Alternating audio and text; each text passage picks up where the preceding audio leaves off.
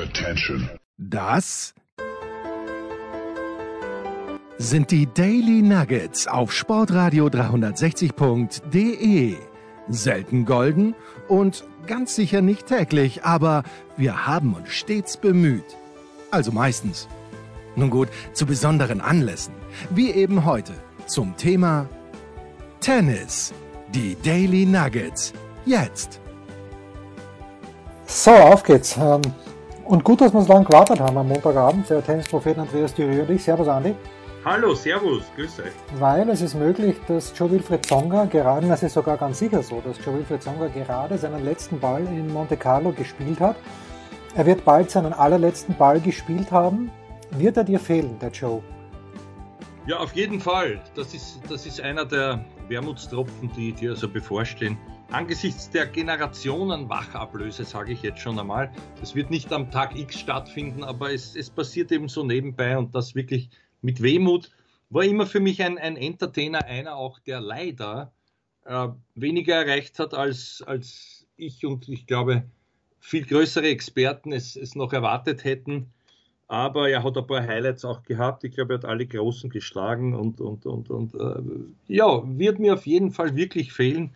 Ganz ein netter Kerl, also wenn man mit ihm zu tun hatte, eigentlich immer gut aufgelegt, äh, lieb, nett und, und ein, auch ein, ein Entertainer. Und ich, viel, ich finde auch, dass sein Tennis war entertaining. Vor allem auch dann, wenn man, man hat ihm ja immer attestiert, eine relative Rückhandschwäche. Mir hat das wahnsinnig imponiert, wenn der aus vollem Lauf Cross dann einarmig durchgezogen hat und damit doch einige widerlegt hat diesbezüglich. Ich, ich glaube, auch dir wird er ein bisschen abgehen, oder? Naja, es sind eine große Erinnerung habe ich an ihn. Das war ein Match in der Wiener Stadthalle, wo du auch in der Stadthalle warst wahrscheinlich, gegen Dominik, wo es einen Tiebreak im dritten Satz gegeben hat, dass er gewonnen hat. Ich weiß, ja, nicht, ich weiß, weiß nicht, welches Jahr das war, aber die Stimmung in der Halle war, war das Großartigste, was ich im Tennis in einer Halle, wo ich mich jetzt wirklich dran erinnern kann, weil der Dominik ja. noch jung ja. war, so nah dran war, es war großartig. Ich glaube, es war 2011, 2012 so in etwa. So lange schon her. Dominik ja. schon sehr, sehr weit. Ja, ich, ich habe damals noch die Interviews gemacht, kann mich erinnern und, und ja, mein, mein Gänsehauterlebnis war, und das, dafür danke ich dem, dem Jürgen Waber jetzt noch, ich glaube, es war 2009, äh, muss, muss noch einmal nachschauen, als, als äh, der, der, der Joe Wilfried in Australien Down Under dann das Endspiel erreicht hat.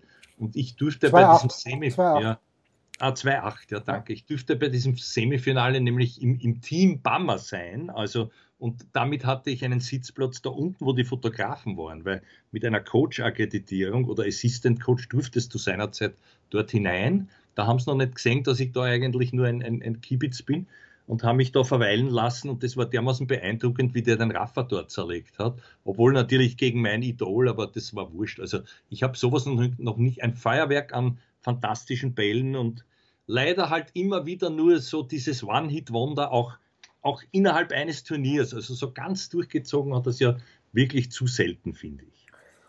Also ich habe nachgeschaut, 2013 war es gegen Dominik in Wien und ähm, dieses Match, das du ansprichst, das war natürlich Wahnsinn, weil der ist so oft am Netz gestanden gegen Rafa, mhm. dass ich mir die Frage gestellt habe, warum hat er es im Finale nicht auch gegen Djokovic so gemacht? Ja? Weil gegen den hat er dann verloren. Und, aber damals hat wahrscheinlich jeder, wie du sagst, auch größere Experten als wir beide, haben gedacht, okay, jetzt war er da im Finale, da wird noch viel, viel mehr kommen.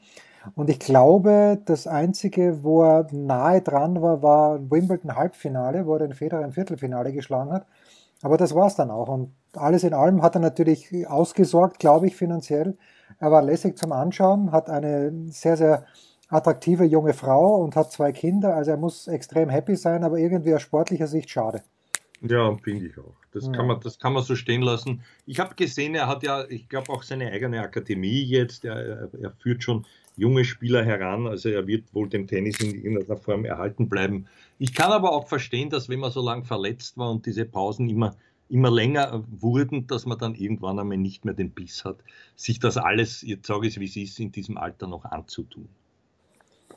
Und das ist ja die große Preisfrage. Der ist ein elffacher Sieger. Ich glaube, elffache Sieger in Monte Carlo fehlt, nämlich Rafael Nadal. Es ist heute die Nachricht gekommen, er wird nicht in Barcelona spielen. Das ist mir ein bisschen früh vorgekommen.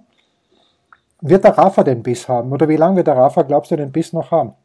Das ist eine gute Frage, eine sehr gute Frage. Bin ich heute schon einmal gefragt worden in, in, bei, bei Express TV, da dürfte ich auch ein bisschen Auskunft geben. Habe übrigens deine Sendung erwähnt, dass ich dort Tennisprophet heiße und habe aber gesagt, ich bin mir nicht sicher. Also er hat, er hat, glaube ich, auch sich selber ja schon überrascht. Und das, was mir so imponiert, ist eben genau das, dass du mit, mit diesem aufwendigen Spiel, das er über Jahre viel mehr Einsatz äh, verlangte, körperlichen, auch geistigen und Verschleißerscheinungen mit sich gebracht hat, die wir alle gesehen haben, lange Pausen und, und, und, dann wieder so zurückzukommen, sich noch einmal zu überraschen, die Gunst der Stunde zu nutzen mit dieser Impfposse, sage ich jetzt schon fast, um, um Djokovic, da wirklich jetzt in Führung zu gehen bei dieser, ich glaube, dass ihn das auch noch treibt, dass er das, wir werden sehen, ganz spannend wird, wird, wird Paris sein. Und jetzt einmal hoffe ich für ihn, ich meine, das bin ich bei dir, Barcelona hätte ich auch nie erwartet, ich habe gesehen, Madrid ist er drauf auf der, auf der auf der Liste, aber das ist natürlich auch schwer einzuschätzen. Ich traue mich nichts mehr zu sagen, weil ich glaube nicht, im Gegensatz zu anderen Experten, dass, dass er viel Matchpraxis braucht auf Sand, glaube ich nicht unbedingt.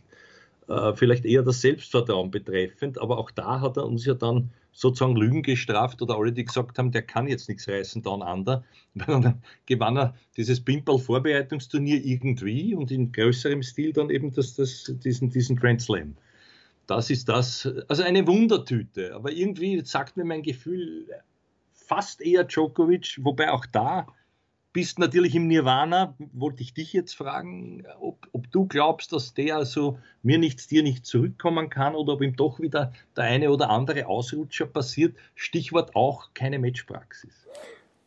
Ich glaube, dass ihm vielleicht dieser Ausrutscher jetzt hier passieren kann. Ich glaube, wenn er ins Viertelfinale kommt, wird ihm das ein riesiges Anliegen sein, dem Alcaraz noch einmal zu zeigen, pass mal auf, junger Freund, äh, noch nicht, vielleicht in zwei Jahren, aber jetzt noch nicht. Ähm, aber ansonsten kann ich mir vorstellen, dass im Halbfinale, weiß gar nicht, wenn er drankommen könnte. Vielleicht äh, freut es ihn gegen Rüd nicht mehr.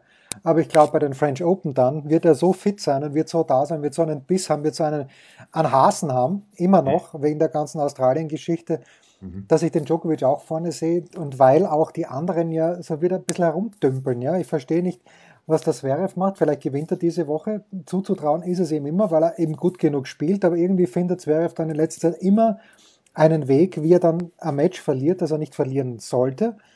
Ausnahme ATP Finals.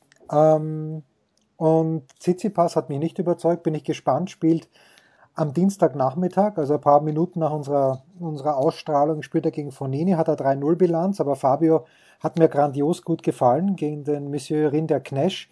Mhm. Am, am, Montag wirklich, also ich, ich liebe Fabio, wenn er, wenn er mag. Wenn er nicht mag, dann nicht. Aber äh, heute mochte er, also am Montag mochte er. Ja, und ich sehe eben niemand, der Djokovic Best of Five, wenn Djokovic wirklich äh, komplett fokussiert ist, sehe ich niemanden, der ihn schlagen kann in Paris. Ja, und apropos Best of Five, da ist ja dann auch der Rafa immer wieder eine Klasse für sich gewesen. Und ja, ja. Da muss ihn erst einer schlagen dort.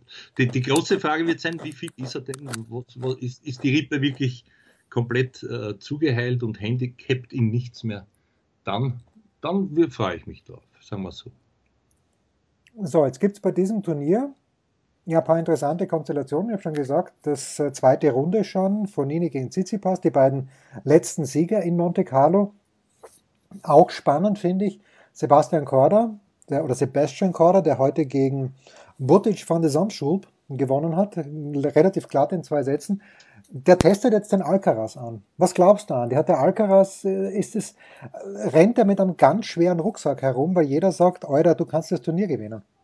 Nein, nein, ich glaube nicht. Äh, die Frage wird sein, wie ist allen Spielern, nicht nur dem Alcaraz selber, diese Transition gelungen, zurück auf den Sand, ein bisschen mehr in Richtung Geduld, ja, ein bisschen mehr, äh, ein Sekundenbruchteil mehr Zeit, ja, vielleicht auch etwas mehr Spin, das bleibt alles abzuwarten. Das ist aber ja auch immer das Interessante an dieser jetzt wirklich in, in großem Stil beginnenden Out, Outdoor-Season, ja, ist ja auch bei uns oder bei euch sage ich jetzt viel mehr, weil ich bin lang außer Gefecht mit meiner, mit meiner ruinierten Shooter, aber, aber da, da bin ich schon sehr gespannt, wie sich das anlassen wird und wie da dann die Kräfteverhältnisse sein werden. Ich, ich habe irgendein Gefühl, ich weiß nicht, worauf das beruht, weil in Wahrheit müsste es umgekehrt sein. Der Alcaraz ist ja, scheint ja prädestiniert für Sand, aber da hat er die Erfolge ja noch nicht gehabt und haben können, die er auf Hartplatz hat. Naja, Rio. Rio hat er gewonnen, aber okay, ist Rio dann, natürlich die, die Auslosung, also sagen wir mal so, die Besetzung nicht überragend, aber Rio muss man erst einmal gewinnen.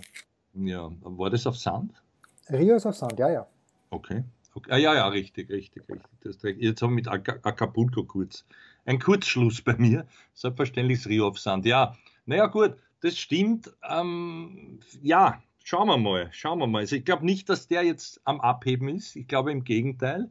Ich glaube, dass, dass mein, mein langjähriger Freund, äh, der ihn ja am Boden hält, sein, sein Idol und Mentor und, und Trainer, der Juan Carlos Ferrero, da wirklich auch gute Arbeit leistet im Abschirmen, weil auf einmal ist da ein Medien der Umwelt, den man sich nicht vorstellen kann.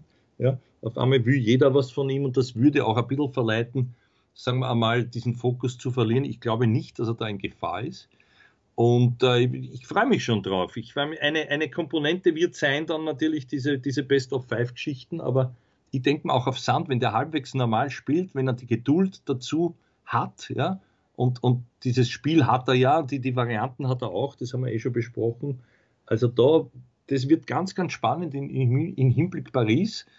Trotzdem glaube ich vielleicht noch nicht, aber wer weiß. Andererseits, jetzt hast du es angesprochen, ich glaube, auf, auf Korda willst du hinaus. Also da würde ich doch den Alcaraz favorisieren. Wie sind denn, nachdem du warst ja schon öfter mal dort, ich, ich bin jetzt gerade in der Steiermark, habe mir das, den Tag heute mit meinen Eltern gemeinsam angeschaut und meine Mutter sagt dann, na schau, die, schönes Wetter, die sitzen im Leiberl dort. Aber ist nicht Monte Carlo auch ab und zu aus deiner Erfahrung heraus, kannst du dann auch wirklich dort ein bisschen garstig sein vom Wetter her? Ja, natürlich, sicherlich auch, auch aufgrund, aufgrund der Jahreszeit. Äh, ich habe heute, ist, ist, ist ja lustig, ich habe wieder mich wieder zurückversetzt, die Jahre, wann denn mein erstes Mal dort war. Ich glaube, es war so 89, 8, nein, nein, noch früher, 88, 89. Da hatte ich auch die Möglichkeit einmal bei Sat 1, die damals die Tennistour hatten, ja, mit, mit, Sven, ich weiß gar nicht, wie, wie er geheißen hat, mit Nachnamen, die hätten mich dort engagiert, aber eben dann rückblickend nur ein, zwei Jahre, dann hatten sie die Rechte wieder verloren. Der Uli Potowski war, glaube ich, Chef, oder war das RTL, ich verwechsel schon alles. Uli ich weiß RTL. es nicht, jedenfalls. Uli war, Uli war immer RTL, RTL, genau. Richtig, genau, genau, genau. Der Uli war dort der, der große Zampano und Chef. Äh, und das war das Jahr, wo, wo der Horst Kopf im Semifinale war, den Agassi geschlagen hat, den es aber mit Verlaub gar nicht gefreut hat. Also der, der hatte Kyrgioske-Anwandlungen. Übrigens gratuliere dir zu deinem Essay. Vielleicht kommen wir dann noch, wenn wir nicht ganz auf Houston husten wollen, dann können wir das auch noch aufgreifen, die absolute Frech, Frechheit und Lustlosigkeit des Kyrgios dort. So ähnlich hat der Agassi gespielt gegen einen Horstl, der davon profitierte und dort im Semifinale war. 89 dann gegen den Boris verlor, der wiederum gegen den für mich schönsten einhändigen Rückhandspieler aller Zeiten, Alberto Mancini, im Endspiel unterlag. Ja. Ansonsten, was kann ich dir noch erzählen? Na, Moment, Moment, du darfst den Mancini nicht auf seine Rückhand reduzieren. Er war generell der schönste Spieler. Naja, Alles in allem. Das müssen die Damen beurteilen. Aber Mancini, Mancini stimmt natürlich. Stilistisch eine große Freude ja, und auch optisch, auch optisch auch. Äh, Guillermo ja. Perez Roldan, den, den Perez Roldan, den wird man vielleicht auch noch. Auch, natürlich. Übrigens ja. auch ein Lottospieler. Also nicht, nicht, nicht äh, sondern von, von der, vom Ausrüster her. Ja. ja. Das, das wollte ich nur sagen. Und dann natürlich wollen wir zurückgehen. Ich glaube, sechs Jahre später, 95 legendäres Finale. Wer erinnert sich nicht mehr an, diese, an diesen doch etwas zu cocky servierenden Boris Becker, zweiter Aufschlag, 6-4 Führung mit Teibrig im vierten. Matchbälle und der Hund haut mit 220 drauf, dreieinhalb Meter out gefühlt und der Tom geht rüber 6-5. Und dann kam der, glaube ich, der Überlobte, wo der Muster zurückläuft und blind ihm passiert. Das war es dann in, in, die andere Richtung. So kann man, so kann man ein bereits gewonnenes Finale noch verlieren oder muss man sagen, der, der Muster war genial, das überlasse ich jetzt rückwirkend auch den lieben Tennisfans. Auf jeden Fall, der Boris hat dort die Riesenchance liegen lassen, endlich einmal einen Sandplatz-Klassiker für sich entschieden zu haben. Ja, ist nie mehr wiedergekommen und nicht einmal ein kleiner Sandplatzklassiker, aber ich glaube, ich weiß gar nicht, ob Becker jemals sich äh, in München gezeigt hat, vielleicht ganz jung, als er war, aber dann, ich kann nein. mich erinnern, Michael Stich war in München, hat dort auch gewonnen, glaube ich, aber Becker glaube ich nie. Ich, nein, nein, ich, ich, erinnere noch an Hamburg. Ich glaube, es war, ein, war das Finale Hamburg, wo er gegen diesen Spanier, ich weiß gar nicht, wie der Kassen hat, äh, eigentlich sollte man gegen den nicht verlieren. Das war ein doch klassisch spielender, also nicht kein so ein Zwirbler von Spanien auch nicht allzu bekannt, ist der Name entfallen, auch kein auch natürlich ein, ein, ein, ein hübscher Athlet. Wir kennen ja noch schon, wen ich meine. Den, den hat er, glaube ich, zweimal verloren in, im, im Laufe der Jahre der Boris. Ich glaube, es, es, war ein Endspiel von Hamburg, wenn mich nicht alles täuscht. Aber, aber er, hat, er hat ja keinen Sandplatztitel je für sich entschieden. Das ist ja doch ein, ein, ein bisschen ein, ein, ein, wie sagt man, ein kleiner Makel. Wir wollen ja da keine Majestätsbeleidigung machen. Nein, eh nicht. Und ich glaube, wenn er es wirklich ganz, ganz dringend für sich gebraucht hätte, dann wäre er halt irgendwo äh, irgendwo mal hingefahren, wo, wo er sich dann konzentriert vier Matches gegeben hätte und dann hätte er es auch gewinnen können. Aber natürlich Monte Carlo damals gegen den Muster, das war, das war Wahnsinn. Das war mhm. einfach schlicht und ergreifend Wahnsinn. Mhm. Kurze Pause und apropos Wahnsinn, dann können wir den Kyrgios ja mal ansprechen. Was gibt es Neues? Wer wird wem in die Parade fahren? Wir blicken in die Glaskugel. Ja, ich bin ja immer einer, der den Kyrgios verteidigt und verteidigt hat, möchte ich sagen. Naja, der verkauft Karten und die jungen Leute, die, denen taugt das ja, aber mittlerweile glaube ich, dass die, die, dieser Act gets old, wie die Anglophilen sagen. Ja, jedes Mal hat er was zum Sempern, wenn es nicht läuft und das wir da gegen, äh, Opelka gespielt hat, in diesem Halbfinale von Houston, wo er dann den Vorhand-Slice dann nur mehr reinloppt und dann, das ist einfach eine schlicht und ergreifende Frechheit dem zahlenden Publikum gegenüber ihm wird es wurscht sein, aber ich glaube, das fällt den Leuten mittlerweile hoffentlich immer mehr Leuten auch auf. Ich weiß nicht, wie du das gesehen hast. Ja, ja, ganz genauso. Und ich möchte das noch einmal sagen, nicht um dir irgendwo hinzukriechen, aber ich, ich danke dir auch für diesen, für diesen wunderbaren Essay. Du wirst selber wissen, wie er heißt auf Tennisnet zum Nachlesen, wenn du es sagen möchtest, wo du dieses, das beschreibst. Ich, ich glaube, ich habe es übertitelt, die Pause kommt keine Minute zu früh oder so. Ja, Genau, genau, genau. Und der letzte Satz ist, es, es wird im Pari sein. Also genau das, was du sagst, ihm selber wird es wurscht sein, aber, aber mit allen Aspekten, ich, ich, muss sagen, ich bin komplett bei dir und es tut mir fast weh als Tennisfan, wo ich ja auch gerne sehe, dieses Unberechenbare, ja, dieses ein bisschen McEnroe-hafte. Naja, warum nicht, wenn es im Rahmen ist, ja. Aber dann diese, diese Ausfälligkeiten und eine derartige Frechheit so Obezulan, sage ich jetzt einmal. Also das wirklich, man muss sich das anschauen gegen den Opelka. Der tat ja wirklich im zweiten Satz nichts dazu, dass er das irgendwie, irgendwie gewinnt. Und der Kürger ist sowas von, also wirklich eine, eine Frechheit.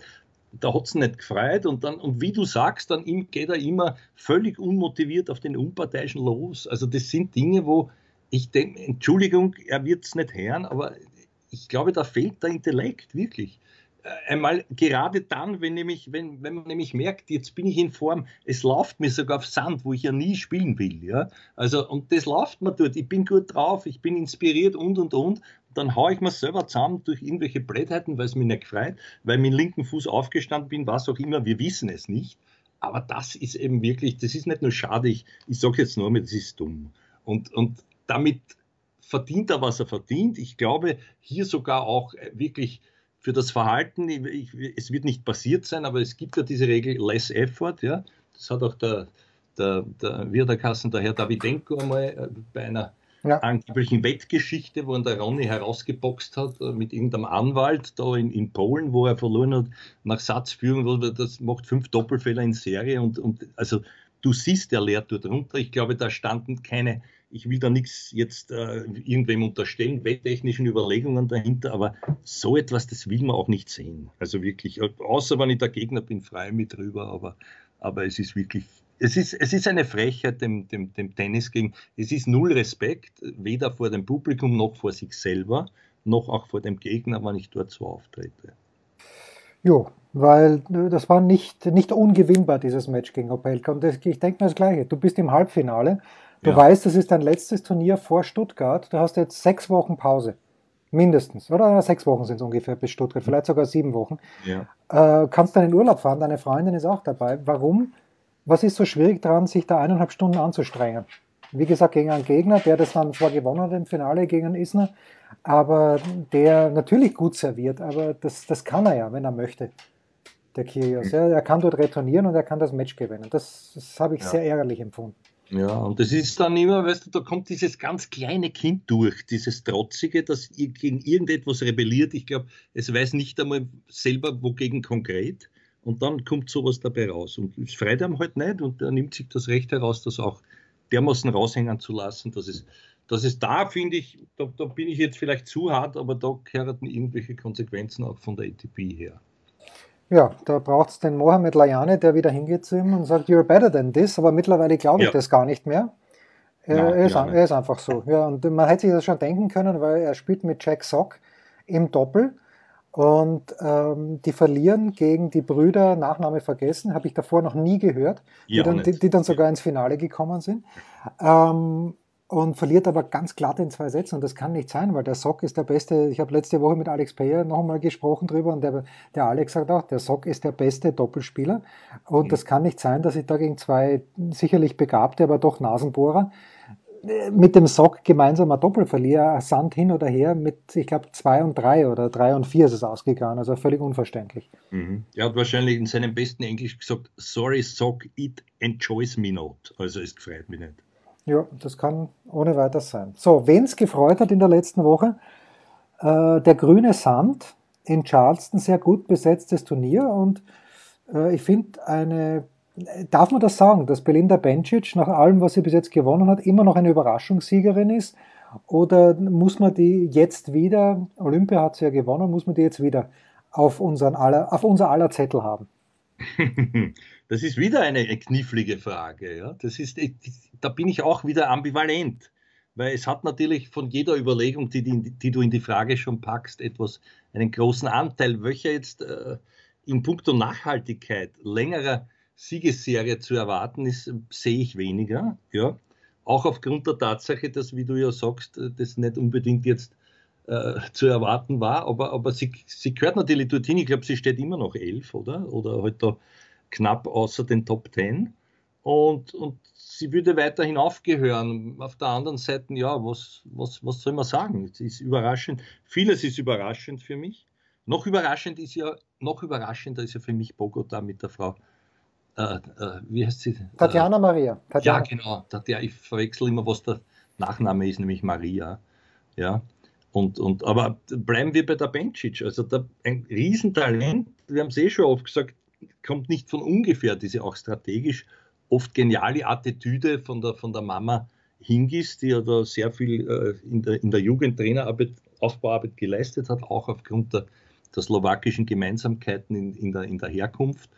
Aber irgendwie, da fehlt mir auch, das ist ja so ein Zonga-Schicksal ein bisschen. Ja? Da war es da schon immer so, so jetzt Olympia, ja, nett, aber jetzt kommt dann einmal der Grenzleim, die spielt so gut, die spielt. Was ist der Fall? Nichts mehr trifft, gar nichts. Freundinnen vielleicht. Ja, das ist eben die große Frage, hat, also die ich mir selbst stelle in Bezug auf Belinda Bencic. Ich habe Bencic, ich habe das erste Mal gesehen live im Fed Cup in Leipzig. Das war das Jahr 2016 muss es gewesen sein, wo Kerber gewonnen hat, die Australian Open, dann nach Leipzig gekommen ist und ich hoffe, es war Leipzig, ich bin mir eigentlich sicher, es war Leipzig. Und Bencic gewinnt dann. Und dort ist er dann gesessen bei der Pressekonferenz und ich habe noch gesagt, ja, also wir hier alle denken, du wirst bald ein Grand Slam Turnier gewinnen, äh, hoffentlich wirst du nicht ungeduldig. Und das ist jetzt dann auch schon sechs Jahre her und ich frage mich halt, hat sie das Fenster vielleicht? Hat sich dieses Fenster schon wieder geschlossen, wo sie gewinnen kann, weil eben jetzt mit der Schwiontek jemand da ist, der besser spielt als die anderen. Die Pardosa hat sie geschlagen auf dem Weg ins Finale. Chapeau, äh, nachdem sie davor dreimal verloren hat. Aber das ist halt die Frage, ist dieses Fenster schon zu? Nein, ich glaube nicht, dass es ganz zu ist. Ich, ich, glaube, man könnte sogar, wenn einiges zusammenkommt, inklusive Auslosung, die könnte durchaus ein Paris-Finale spielen. Warum nicht? Ja? Gerade wenn niemand damit rechnet. Aber das ist so eine dieser, dieser Dark Horses, die ja vorher alle, alle auch äh, keine, keine keine Hengste waren oder wie sagt man, keine weißen Stuten. Gibt es überhaupt weiße Stuten? Lipizanerinnen, ja, ich glaube schon. Ja, ja. ja. Gibt es, ja, ja, natürlich. Hoffe es, ja. Also meine schlechten Wortspiele ein bisschen verbildlicht. Aber, aber ich, also das, warum nicht? Ich kann dort ins Finale kommen. Gewinnen glaube ich nicht, weil da wird es dann äh, zu viel zittern vielleicht oder nachdenken oder vielleicht auch nicht. So, weißt du, kann sich auch noch in die Halep-Richtung entwickeln, aber es ist spät dafür. Es ist spät dafür, wobei die Simona jetzt ja gelandet ist, zu unserer beider größter Freude, zu einem Trainer, der fast niemanden nicht trainiert, nämlich zum Herrn Muratoglu. Die wird sicher jetzt nur mal durchstarten wollen. Das ist schon erstaunlich, ähm, weil er offenbar jetzt Zeit hat für sie. Wo die Serena, ich habe ein kurzes Video gesehen von Serena mit Aaron Rodgers, wo sie eben irgendwie so ein bisschen andeutet, dass sie vielleicht in Wimbledon spielen wird. Aber vielleicht hat Serena gesagt, pass auf, Patrick, lassen wir es bleiben, ich probiere es irgendwie anders, weil die letzten Versuche waren ja nicht mehr so toll. Und jetzt hat der Muratoglu Zeit für die Halle. Man weiß es nicht, aber ich glaube. Ja, schon. Also ich habe das verfolgt und es war, war ja auch so. Er hat gesagt, er hat natürlich vorher ein langes Gespräch geführt mit der Serena, wie sehr sie ihn denn brauchen würde. Und das dürfte ergeben haben, eben gar nicht bis vielleicht einmal auf der Tribüne oder so. Aber, aber die, also die hätte grünes Licht gegeben, sonst hätte er es nicht gemacht. Das hat, das hat er sogar gesagt und es ist ihm das Coaching abgegangen auf höchstem Niveau, bla bla bla bla bla. Ja, wir werden sehen. Auf jeden Fall, die, die, die Halle sieht das als absoluten Glücksgriff und ja, warum nicht? Ja, jetzt bin ich gespannt, wenn der Tennisprophet Andreas Dürieu in dieser Woche als Mitarbeiter oder Mitarbeiterin der Woche hat. Ich habe eine kleine Idee, aber vielleicht überrascht er uns, uns alle. Pause. Ein Fallrückzieher von der Mittellinie? Ein Skiflug über einen Viertelkilometer? oder einfach nur ein sauber zubereitetes Abendessen? Unser Mitarbeiter, unsere Mitarbeiterin, unser Darling der Woche. Ja, es trifft immer alle unvorbereitet, dass wir an dieser Stelle den oder die Mitarbeiterin der Woche wählen. Andi, magst du anfangen oder soll ich? Ja, es ist wieder Blitz, trifft mich wieder Blitz. Es ist wirklich entsetzlich. Ich muss jetzt noch nachschauen. Ich habe mir einiges vorbereitet. Ähm, ja, ich könnte jetzt irgendwen nehmen. Ich, ich, wollte noch, ich wollte noch sagen, also das wollte ich sagen, auch dieses, dieses Trainerkarussell ist ja, ist ja an und für sich erstaunlich.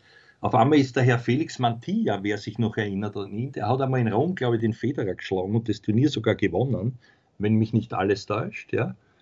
Hat er einmal gewonnen in Rom? Hat, hat, nicht, hat nicht Mantilla, war der nicht der Letzte, der den Muster bei den French Open geschlagen hat? Ich meine ja. Nein, nein, nein. Nein, das, sondern? Das ich glaube, der Mariano Zabaleta. Aber schauen wir noch, das werden wir ja gleich haben. Äh, Mattia glaube ich sicher nicht. Oder, oder war es der, der andere, der, der, der Schönling, der einmal mit der Schättel was hatte? Auch ein Südermann, nicht der Zabaleta, der. Der ja, wir, kommen nicht drauf. Sprich weiter. Was, was, ja, willst, was willst, du mir über, nicht, nicht was willst du mir über Felix Mantilla erzählen? Ja, noch nichts, dass der jetzt den, den, der, der Herr Puje, der ja schon lang hinterher, also seit der Vater geworden ist, der da keinen Anschluss mehr findet, hat den als seinen neuen Coach präsentiert, nicht?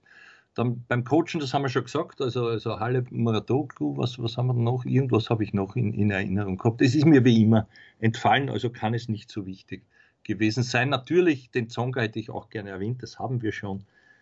Ich, will ihn noch nicht zum Mitarbeiter meiner Woche, ah, zum, nicht meiner Woche, zu meinem Mitarbeiter der Woche machen. Ich lasse dir den Vortritt und vielleicht fällt mir einer ein. Bitte, wenn du das nicht gleich sagst, wer es ist, kann ich länger nachdenken. Ja, pass auf. Also ich habe äh, hier die schnell aufgerufen. Head-to-Head, Muster gegen Mantilla, Muster die ersten beiden gewonnen und dann Roland Garros 1998, Viertelfinale, Mantilla schlägt Muster, ähm, ja, das war nicht das letzte. Ja, ja, okay, das ist meine Frage. Hat, hat Muster 99 auch noch? Ja, selbstverständlich. Und zwar gegen den, wo ich weiß, es war nicht der Zabalette, es war der, der andere, der, der, der Fesche, ich glaube ein, erst, wie hat denn der, es wäre wirklich schon alt. Ich habe ihn vor mir, Nicolas Lapenti. Ah, der Lapenti, ja, ja, stimmt. Ich glaube, stimmt, es war Nicolas Lapenti. Ja, der. Muster hat sogar einen Satz gewonnen, äh, entgegen aller Prognosen und, und was nicht mehr zu erwarten war in der damaligen Form.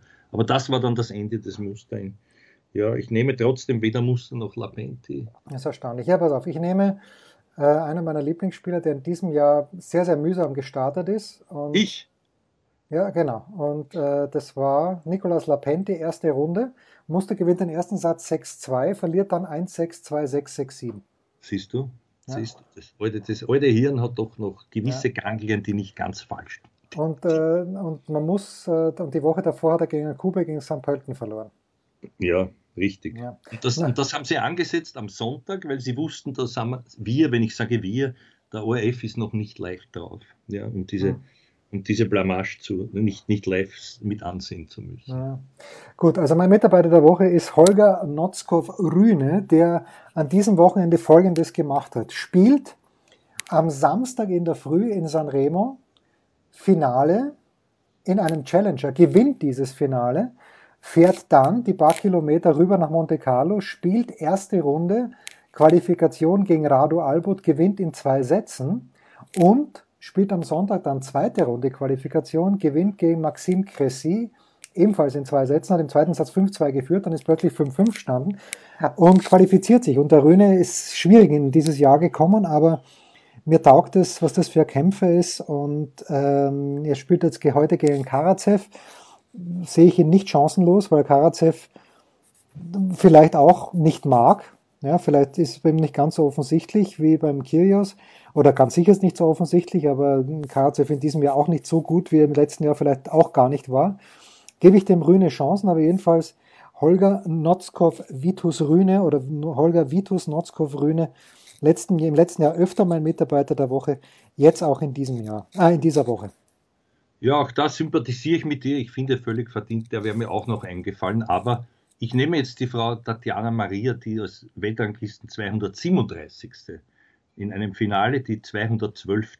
immerhin beim doch größeren WTA-Turnier, nämlich in, in ah. Kolumbien, ja, ah, ah, geschlagen. Ja. Das, das Große war in Charleston, so war auch die Besetzung. Aber naja, gut vorher. Also nicht, nicht ganz unbedeutend, so wollte ich sagen. Ja. ja. Ich glaube, es war, war ihr zweiter Titel. Ich weiß es, genau. sie wird selber auch nicht damit gerechnet haben. Aber sie hat immerhin am, am Weg in dieses Endspiel zwei Schwedinnen geschlagen. Pettersen und Björklund. Das muss man erst einmal zusammenbringen.